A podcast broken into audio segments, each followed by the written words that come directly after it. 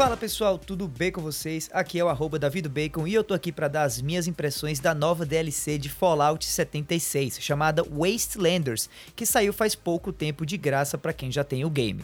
Essa aqui não é uma review em si, tá? Já que eu só tô com algumas horas de jogo nessa DLC. Mas fica ligado ou ligada que toda sexta-feira tem review de um game que eu acabei de zerar nos episódios semanais do Vale a Pena Jogar. Nessa semana, inclusive, a review vai ser de Animal Crossing, então fica ligado que sexta-feira sexta-feira sai esse episódio. Ah, importante também, tá? Se você é ouvinte do Vale a Pena Jogar, eu tenho uma proposta para você. Anota aí o link plogblog.com.br barra pesquisa VAPJ. Eu vou repetir, tá? blog.com.br barra pesquisa VAPJ. Esse é o link da nossa primeira pesquisa junto ao público para saber mais de vocês e também para saber o que é que vocês estão achando do podcast em geral. O endereço da pesquisa é blog.com.br barra pesquisa VAPJ. Dito isso, vamos nessa falar do que eu achei depois de ter jogado algumas horas aí de Fallout 76 Wastelanders.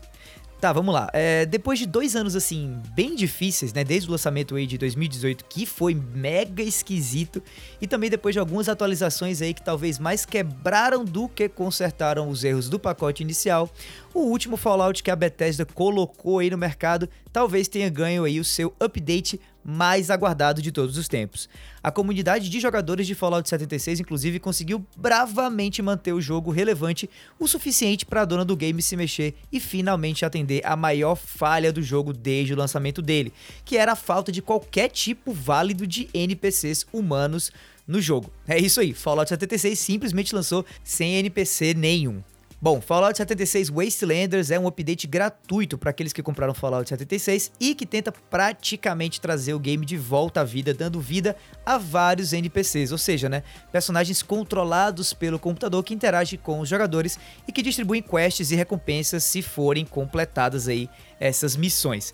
Essa nova atualização saiu essa semana, dia 14 de abril, e eu passei algumas horas jogando ela para escrever as minhas impressões do game e gravar esse podcast aqui para vocês. Já que eu tinha jogado muito pouco do game original, eu preferi começar do zero Wastelanders, né? Com um personagem novo para sentir o quão diferente o jogo tá desde o começo. E olha, já de cara assim, nas primeiras horas de gameplay, dá para notar que Fallout 76 agora ficou bem mais divertido. Mas deixa eu explicar melhor aqui os porquês de eu achar isso, tá? A grande questão é que eu acho que agora o jogo tá realmente com cara de um game da franquia Fallout. O lance é que Fallout 76 tentou ser uma inovação na franquia, né? Mas acabou virando um flop tremendo para Bethesda. Ele tentou ser o primeiro Fallout focado no multiplayer em si e também trazendo aí um mundo online mais ou menos persistente, o que no papel é uma ótima ideia, até porque isso é tendência. Só que na hora de implementar a coisa, né, os devs foram longe demais nessa ideia de valorizar a interação entre os jogadores acima de qualquer coisa e acabaram tirando qualquer outra interação que não fosse a do Joãozinho na casa dele com a Mariazinha na casa dela. Um dos traços mais icônicos, inclusive, de qualquer Fallout são os arcos narrativos e as várias missões ou side quests dadas por personagens tão variados e excêntricos quanto as próprias quests. E daí, para espanto de todo mundo, quando o game saiu em 2018, Fallout 76 começou sem nada disso. Sem falar da quantidade absurda de bugs que o jogo também apresentou no começo, que só pioraram inclusive com as novas DLCs trazidas para tentar consertar os problemas. Não que o jogo esteja perfeito agora, tá? Mas os principais bugs que até onde eu pude ver, né, foram resolvidos e os NPCs existentes agora pelo mundo aberto do jogo realmente deixaram ele com uma cara bem maior de Fallout, assim como a maioria dos jogadores da franquia conheciam o game.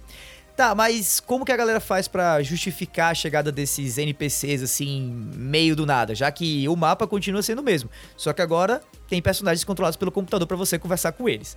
Bom, a resposta disso é bem simples, com a boa e velha viagem no tempo. Mas calma, que não tem máquina do tempo agora em Fallout, certo?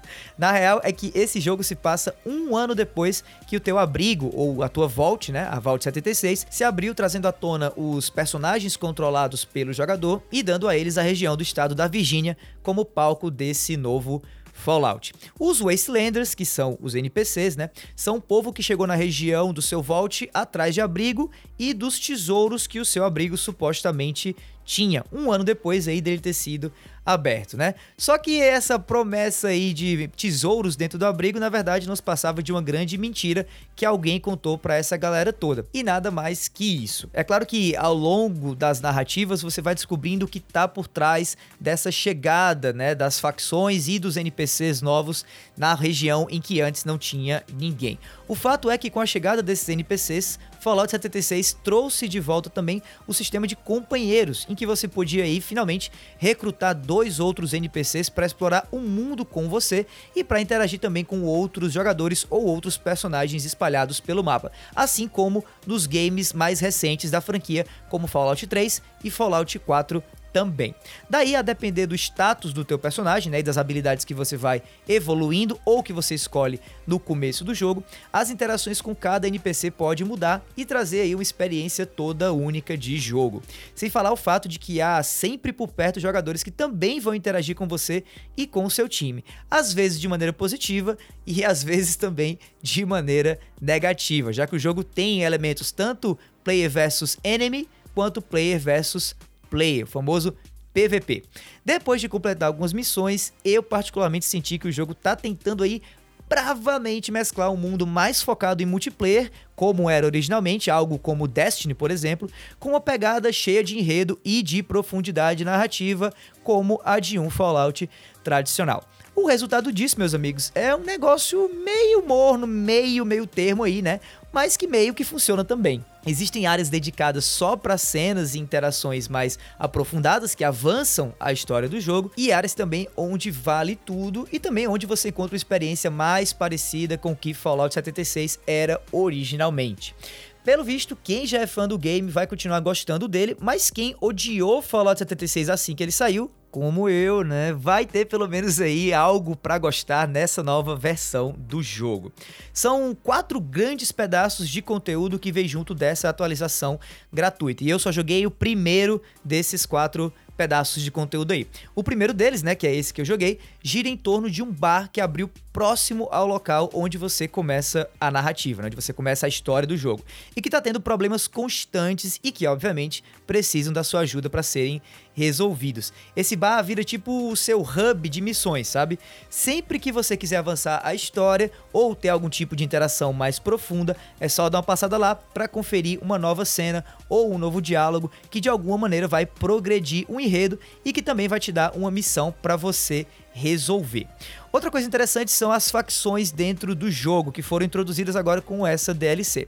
Os colonizadores e os raiders são as duas facções novas que chegaram para popular o ambiente aí e também para te oferecer caminhos diferentes para a tua narrativa acontecer dentro do jogo. Isso é algo super comum em outros Fallouts, mas que estava faltando aqui em Fallout 76 até o momento. É assim, não dá para chamar isso aqui de fato de um reboot de Fallout 76, tá? Mas sim de um ajuste mais robusto do que as últimas DLCs e que tem como foco deixar a experiência do jogo mais perto do que esperavam aqueles como eu, que estavam ansiosos por um novo Fallout lá em 2018, depois do sucesso relativo aí mais ou menos que fez Fallout 4, que para mim foi um excelente Fallout. Outra coisa que vale a pena falar é que essa aqui não é a última atualização que esse jogo vai receber, tá? Aparentemente tem um novo update aí também, gratuito, chegando já já para dar mais poder ainda ao jogador, sendo possível editar completamente as vestimentas dos teus companheiros, para evitar algo que tá acontecendo agora, que é você esbarrar com o jogador no mapa que tá com os mesmos companheiros que você, vestindo inclusive as mesmas roupas, né? O que nos jogos antigos da franquia, onde não tinha multiplayer, né? Isso era impossível de acontecer. Além disso, dá para sentir, até pelo que os devs vêm falando nas entrevistas que eles vêm dando sobre esse jogo, que esse aqui, na verdade, é um grande ponto de mudança para a continuidade de Fallout 76.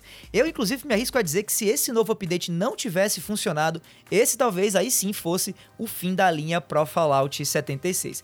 Mas, pelo visto, muita gente fã do jogo tá elogiando essa expansão, e pelo menos eu, que tinha odiado o game originalmente, confesso que tô bem afim de voltar a jogar ele depois que eu terminar de gravar essa preview aqui para vocês. Pelo que eu pude ver até agora, o Wastelanders parece tanto algo feito para agradar os jogadores atuais, como também para tentar trazer players novos para o mundo aberto desse game. Pena que ele continua sendo, em sua em essência, assim, né, um jogo pago.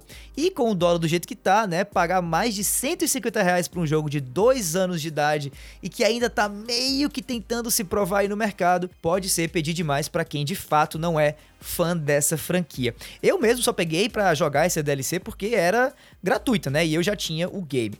Eu tava inclusive pronto para reclamar dessa expansão, mas eu confesso para vocês que Wastelanders meio que me conquistou, viu? Não pelo conteúdo em si, mas pela tentativa bem sucedida da Bethesda de deixar o game mais a cara do que a maioria dos jogadores esperavam que ele fosse lá atrás. Isso faz Fallout 76 parecer até um pouquinho com No Man's Sky, que vários anos depois de ser lançado e com vários updates muito bons também lançados, hoje é um game completamente diferente e que a fanbase dele ama de paixão. Não dá ainda para recomendar realmente Fallout 76 para vocês, tá? por tudo que eu falei até aqui nessa preview e por um pouco mais aí que eu espero jogar mais à frente. O lance é que, de fato, eu tô realmente empolgado aí para voltar para esse mundo pós-apocalíptico da Virgínia americana para jogar algumas horinhas a mais e também depois, quem sabe, escrever uma review completa da minha experiência com essa DLC e trazer ela aqui para vocês, ouvintes do Vale a Pena Jogar. Bom, é isso, pessoal. Esse foi mais um episódio aí do Vale a Pena Jogar. Olha, se você ouviu até aqui, muitíssimo obrigado. E se você gostou desses episódios mais curtinhos e tal, fica ligado também nos episódios semanais que saem toda sexta-feira e que trazem a review completa de um game que eu acabei de zerar. Outra coisa, se você é ouvinte do Vale a Pena Jogar, vai lá em plog.com.br barra pesquisa VAPJ para preencher a nossa primeira pesquisa junto ao público. E se você quiser deixar o seu e-mail no final do preenchimento da pesquisa, olha, você pode pode de mim um novo jogo da Steam até o final do mês de abril, beleza? O endereço da pesquisa é blog.com.br barra pesquisa VAPJ. Aproveita também para assinar o feed do cast se você ainda não assinou e para me seguir também nas redes sociais no arroba davidobacon para dar aquele teu salve ou mandar as tuas opiniões sobre o que você achou do game que eu acabei de falar nesse episódio. No mais é isso, meu nome é Davi, eu vou ficando por aqui e a gente se vê por aí, galera. Falou!